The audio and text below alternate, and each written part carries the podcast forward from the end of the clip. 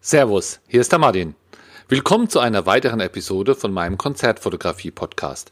Du bekommst hier wöchentlich Tipps und Anregungen, wie du die Qualität deiner Konzertbilder und deiner Abläufe bei der Konzertfotografie immer mehr verbessern kannst. Heute geht es um Strategien beim Kamerakaufen. Ja, äh, mich hat's ja fast umgehauen. Wenn du mal guckst, es gibt von Nikon eine neue Kamera, das ist die Nikon D6 und den Preis kann, man sich auf der Zunge mal vergehen lassen. Heute hier am 21. Februar 2020 kostet der Buddy 7299 Euro. Alterle, Alterle, ich bin ja älter, ich kann sowas sogar noch in D-Mark umrechnen. Also das ist wirklich ein, ein, fetter, ein fetter Betrag. Das muss ja eine Höllenmaschine sein. Und das weckt natürlich gleich Begehrlichkeiten. Also alleine schon der, der dieser, dieser Preis äh, verleitet natürlich dazu, erstmal zu gucken, was kann die denn überhaupt? Und wenn ich jetzt auf einer Messe wäre, würde ich sie auch mal in die Hand nehmen. Äh, und da habe ich gedacht, nee, nee, also da muss man jetzt vielleicht wirklich mal auch eine Episode machen, wie man hier bei solchen ja, Angeboten oder wie man überhaupt vorgehen kann, um seine Kameras auf einen vernünftigen Stand zu halten, ohne jetzt hier direkt gleich mal 7300 Euro für eine neue Kamera zu kaufen. Erstmal über, überlegen, ja, was, was, was will man denn, was kauft man denn überhaupt? Also ich äh, wollte es so machen, ich wollte erstmal so ein paar generelle Sachen sagen, was kaufen, gebraucht, neu, wann. Und dann wollte ich dir davon eine Strategie ableiten, wie du es denn auch machen könntest. Aber vorher die, die, die Punkte im Einzelnen, dass wir zum Schluss darauf zurückgreifen können. Also es kann hier natürlich Menschen geben, die kaufen immer das neueste Modell. Das wäre jetzt also hier zum Beispiel die D6. Äh, das sind dann aber eher Leute, die, die preislich äh, kein Problem haben, die sie vielleicht gesponsert kriegen. Irgendwelche Leute, die Olympischen Spiele fotografieren oder ähnliches, wo da einfach auf neuestes Equipment angewiesen sind. Am besten dann am besten gleich zwei Kameras davon. Also sowas gibt's immer das neueste Modell. Dann gibt's welche, ich sage das jetzt einfach mal, wo das aktuelle Modell irgendwie brauchen. Das wäre jetzt hier in dem Beispiel nicht die D6, sondern die D5. Obwohl die D6 ja schon irgendwie gibt, gibt's aber auch noch die D5 und nicht nur gebraucht. Die gibt's ja ganz normal noch neu zu kaufen und die kostet 5.500 Euro. Also einfach mal hier 1,8 billiger. Oder man nimmt das Vorgängermodell. Also das wäre dann hier in dem Beispiel die D4. Und die gibt es dann aber nicht mehr hier neu auf Amazon oder so, sondern die gibt es dann nur gebraucht. Also man kann sich immer generell mal entscheiden, das Neueste vom Neuesten zu haben, das aktuelle oder das Vorgängermodell. Dann kann man sich auch noch überlegen, will man ein neues oder ein gebrauchtes? Das heißt, das neueste Modell wird es eher nur neu geben, das Vorgängermodell wird es eher nur gebraucht geben, aber das aktuelle Modell, das bekommt man neu und gebraucht. Also muss man auch kalkulieren. Und dann natürlich hier die, die, was am meisten auf den Preis wirkt, die Entscheidung, wann kaufe ich eine neue Kamera? Ja, du kannst natürlich immer gleich eine kaufen, wenn es eine neue gibt. Kann man sagen, das ist ja ganz schöner Quatsch, das ist ja viel zu viel Geld. Ja, aber guck dir das mal bei, bei Handys an, ja, da gibt's iPhone, die iPhones, die werden oft auch gekauft, immer wenn es neues gibt. Und bei, bei der Kamera wird man es dann so machen, wenn man, wenn man sich eine neue kauft, dass die ältere Kamera dann die Ersatzkamera wird. Und die ganz alte, die würdest du dann eigentlich dann äh, ja, ins Regal legen oder verkaufen. Also du kaufst, wenn es eine neue gibt. Da muss es aber schon gute Gründe geben oder du musst wirklich viel Geld haben. Oder du kaufst, wenn die alte kaputt geht. Ne? Das ist natürlich ein richtiger Zwang. Ja, Du hast eine auf einmal ein Wasserschaden oder äh, es geht innen drin die Mechanik kaputt, wo vielleicht zu teuer ist zum, zum Reparieren und dann musst du eine neue kaufen. Du könntest aber auch kaufen, wenn es ein Schnäppchen gibt, also ohne, dass es jetzt ein neues Modell gibt oder ohne, dass die alte kaputt ist, sondern es kommt einfach ein unsagbar tolles Angebot, dass dein Kumpel sagt, du, äh, ich höre auf zu fotografieren, brauchst du mal eine alte Kamera, ich mache dir einen guten Preis oder so. Solche Sachen gibt es natürlich auch. Oder der vierte Punkt, du machst eine Marktbeobachtung und versuchst einfach alle Variablen mit einzubeziehen.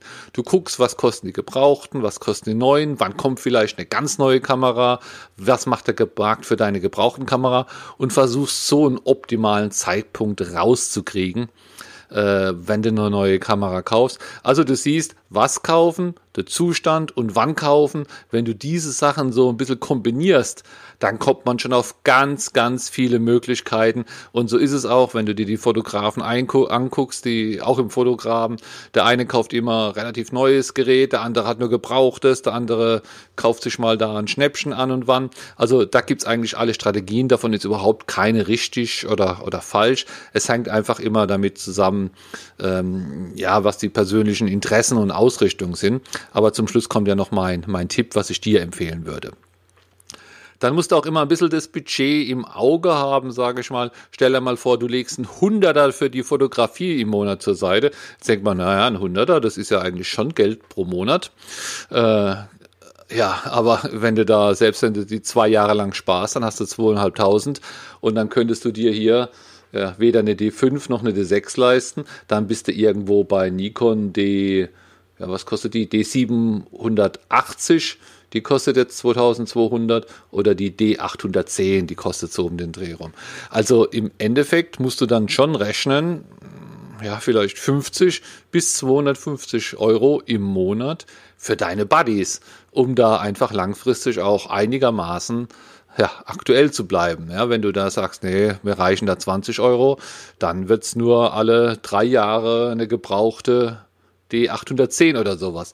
Also irgendwo 50 Euro aufwärts wird es schon kosten, der Spaß. Und jetzt kann man sich natürlich überlegen, gibt es da eine optimale Strategie? Ja, kann man sich das irgendwie herleiten? Wann ist der beste Moment?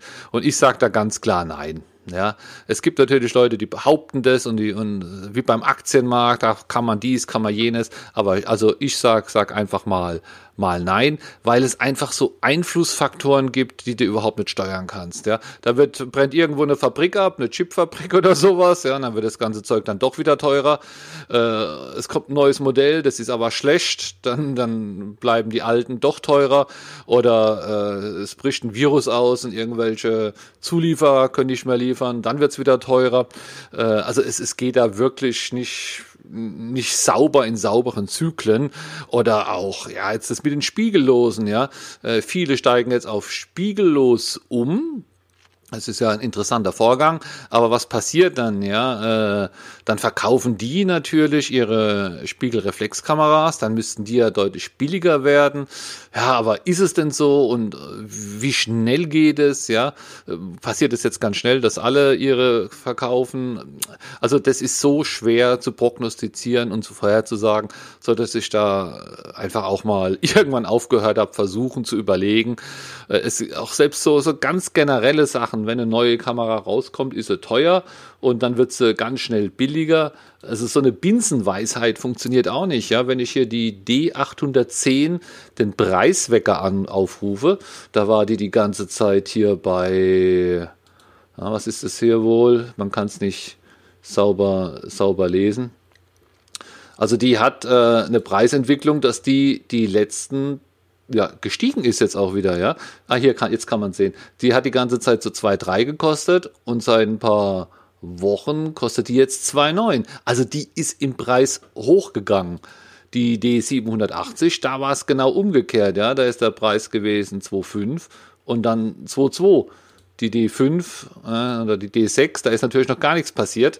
Das ist eine, ein Strich, da muss man jetzt einfach mal patten. Man könnte jetzt denken, na, die wird ja wohl sinken. Aber wenn es bei der so läuft, wie bei der D7, äh, D 810, da wird er steigen. Also auch mit so Binsenweisheiten äh, kommt man auch nicht mehr weiter. Und deswegen jetzt hier einfach mal meine Empfehlung für dich als Neueinsteiger. Also jetzt nicht hier als Multimillionär oder jemand, der immer das Neueste braucht, weil er da einfach sein Geld mitverdient, sondern einfach hier, du bist Hobbyfotograf, hast Bock auf Konzertfotografie, was ich dir empfehlen würde. Ganz klar, starte mal mit dem, was du hast, ja. Ab in den Graben, ab auf Stadtfest, mach mal Bilder, hab mal Spaß an der Fotografie. Ob das jetzt eine sehr gute oder eine sehr schlechte Kamera ist, das siehst du, wenn du die ersten paar Bands fotografiert hast. Dann siehst du nämlich, wo hier die Schwächen deiner Kamera sind. Vielleicht klappt ja alles ganz gut, weil du nachmittags in der Sonne fotografiert hast und es war einfach genug Licht da und die Sänger waren nicht besonders schnell, dann, dann haut ja auch alles hin. Äh, aber umso mehr das anspruchsvoller wird, desto abendlicher, also desto dunkler und desto schwieriger wird es auch und dann steigen ja auch die Kameras aus. Aber um das zu merken, musst du ja erstmal loslegen. Dann ein zweiter Punkt, wo du bei deiner Kamerakaufstrategie beachten solltest, ist immer im Hinterkopf zu haben, dass man auch äh, Objektive kaufen muss. Und die bringen oft wesentlich mehr wie ein neuer Buddy. Also das ist jetzt hier nicht äh, Bestandteil dieser Episode, die Objektive. Aber ich muss es trotzdem ansprechen, nicht immer auf den neuesten Buddy gehen oder einen neuen Buddy versuchen zu kaufen, um deine Qualität zu verbessern, sondern oft tut's da einfach auch ein, ein anderes, ein besseres Objektiv, was deine Kombination Buddy mit Objektiv einfach drastisch verbessern können. Und wenn du dann jetzt hier so im Grab bist, hast ein bisschen hier vielleicht dir mal ein Objektiv angeschafft und ein Buddy, mit dem du hast gestartet, dann schau dich doch dort um, was die anderen haben. Und die meisten Konzertfotografen sind auch ganz nett, die kannst du fragen, warum hast du gerade die, wie hast du die besorgt, ja, und dann kannst, und es ist ja auch immer Geschmackssache, man kauft ja so eine Kamera oder wie, wie beim Auto, man kauft es ja nicht nach technischen Daten, sondern man kauft es ja auch von der Haptik, es liegt einem im Hand, man, man, man, es quält einem einem irgendwie, man sagt irgendein besonderes Feature, wo man denkt, damit kann ich gut umgehen, damit kann ich leben, das habe ich schon immer gebraucht. Und dann fasst doch einfach mal ein paar Kameras so in, ins nähere ins, ins, ja, in die nähere Auswahl, sage ich mal, so dass du immer weißt, Mensch, die, die oder die, wenn ich die hätte, es wäre zumindest eine gute Verbesserung zu meiner alten. Was dir da entgegenkommt, ist, dass sich die Kameras gar nicht mehr so arg dramatisch unterscheiden. Ja. Äh, die, die, der Autofokus wird schneller oder besser und, und, und der ISO geht höher und ja, dann hört es auch schon auf. Ja. Die, so richtig viel Features gibt's ja gar nicht mehr, wenn du da die aktuelle Spiegelreflexkameras mit mit der vor einem Jahr und der vor zwei Jahren vergleicht. Das ist alles nur ein bisschen, bisschen schneller, ein bisschen schöner gemacht. Aber ja, musst halt immer schauen, ob genau diese Features jetzt für deine Konzertbilder auch wichtig sind. Also ich würde hier nie auf das allerneueste Modell gehen, sondern es einfach immer so zwei, drei im Kopf haben. Hab ich auch, ja. Also wenn jetzt hier mich jetzt einer anruft, mag die und die und die Kamera, mache ich dir einen guten Preis, dann wüsste ich jetzt schon, ja, okay, das wäre eine, damit könnte ich gut leben. Also das sollte man wissen. Und dann solltest du natürlich, äh, ja, weil die Preisbeobachtung eh nichts bringt, einfach gucken, dass du Gelegenheiten nutzt. Ja, also es gibt in der Tat immer noch Sonderangebote. Da muss man natürlich immer gucken, dass die äh, ihre Preise nicht vorher erhöht haben. Ja, da gibt es diese 19% Aktion, wo man 19% Mehrwertsteuer, also wo es eigentlich eine Preisreduktion ist um ungefähr 19%. Dann gibt es ja auch äh, ja, diese Black Friday, Cyber Monday und sowas gibt's auch nochmal im Frühling, solche Geschichten. Da sollte man ein bisschen drauf vorbereitet sein. Da kann man sich die, wo man sowieso im Auge hat, auch nochmal angucken von den Preisen her und dann einfach da an dem Tag, wo diese Angebote sind, einfach mal nachgucken. Vielleicht ist ja deine Kamera dabei. Oder halt Gebrauchte, ne? da muss man halt ab und zu mal ein bisschen, bisschen rumgoogeln, ob man Gebrauchte findet. Ja, zu Gebrauchten. Ich habe ein paar gebrauchte Sachen und fahre eigentlich sehr gut damit. Ich glaube sogar meine Kamera ist gebrauchte. Äh, also wenn ich die von einer Privatperson kaufen würde, würde ich eher eher nett machen. Das liegt aber an meiner an meiner Vorsteuerabzugs äh, Geschichte. Äh, aber ich habe die beim Händler geholt und ja, wenn dann was dran ist und es ist ein einigermaßen zuverlässiger Händler, dann bringt man es auch wieder und sagt, nee, geht nicht. Oder man kann ja auch bei den Geräten äh, zum Service gehen und sagen, das soll mal, Service soll mal durchchecken. Das kostet dann vielleicht, keine Ahnung, 30, 40, 50 Euro. Aber dann weiß der auch, ob an der Kamera was dran ist oder nicht. Ja, und so könntest du da vorgehen. Das heißt, wenn irgendwo eine Gelegenheit ist, ein Preisstürzen, Sonderangebot, eine Gebrauchte im Angebot, dann halt einfach auch zuschlagen. Und wenn du denn mehr wie zwei Kameras auf einmal hast, dann nimmst du die neueste oder die, die beste natürlich als deine Hauptkamera, sage ich mal, die zweite als deine Ersatzkamera oder die nimmst du mit, wenn du mal zu, mit zwei Kameras im Graben bist. Und die, wenn du eine dritte hast, dann nimm sie und verkauf sofort. Mach's nicht wie ich. Ich habe das Scheiß immer aufgehoben, denke, naja, die brauchen wir vielleicht nochmal für dies oder jenes. Es stimmt einfach nicht. Man, die, wenn du eine dritte Kamera hast, die nicht irgendwie eine spezial super duper Geschichte kann, dann brauchst du die nie wieder. Ja, das heißt, äh, nimm sie, vertick sie gleich, nimm das, das bisschen Geld mit, wo du kriegst. Wenn du, wenn du zwei Jahre noch wartest, dann kriegst du gar nichts mehr dafür und dann hast du die einfach, ja, hast du Wert einfach äh, zerstört, indem sie ins Regal legst, nicht nutzt und wartet, bis der Preis für diese Dinger noch weiter sinkt. So, naja, vielleicht bist ein bisschen schlauer. Ähm, ja, es ist halt wirklich schwierig, da eine Empfehlung zu geben, aber das Wichtigste, kauf dir nicht immer das Neueste, es bringt dir nicht unbedingt wirklich was, sondern hier ein, und versuch dich nicht zu tief einzuarbeiten, jeden Tag eine halbe Stunde Preisbeobachtung, das bringt auch nichts, sondern es ist irgendwie so ein Zwischending, dass du so ein bisschen Ahnung hast, was du magst, das ein bisschen beobachtest und wenn es da dann mal ein Schnäppchen gehst, da dann zuschlägst. Viel Spaß beim Kamerakaufen. Ich hoffe, du hast in dieser Episode was gelernt oder ein paar Anregungen bekommen. Aber in den ganzen Episoden kann ich ja immer nur ein Thema kurz aufgreifen. Wenn du dich einfach komplett einmal ja auch zusammenhängend über das Thema weiterbilden willst oder informieren willst, ich habe auch ein Hörbuch. Das Hörbuch hat eine Laufzeit von circa zwei Stunden. Du kannst es einfach runterladen und immer wieder hören äh, auf deinem Handy oder am PC. Es sind zehn Kapitel. Du bekommst sogar dein Geld zurück, wenn es dir nicht gefällt oder wenn du sagst, nee, das ist ja alles Quatsch. Und dieses Hörbuch findest du ganz einfach auf meiner Homepage martin-beck.de. Da ist oben ein Button, der heißt Hörbuch, den kannst du anklicken. Dann kommst du auf eine Seite, wo alles nochmal genau beschrieben werden, auch wie die einzelnen zehn Kapitel heißen, um was es geht. Und da gibt es dann auch den Link, wo du es dir im Moment für 16,66 Euro einfach bestellen kannst. Und es kommt dann ein Download-Link, du kannst sofort runterladen und hören. Viel Spaß!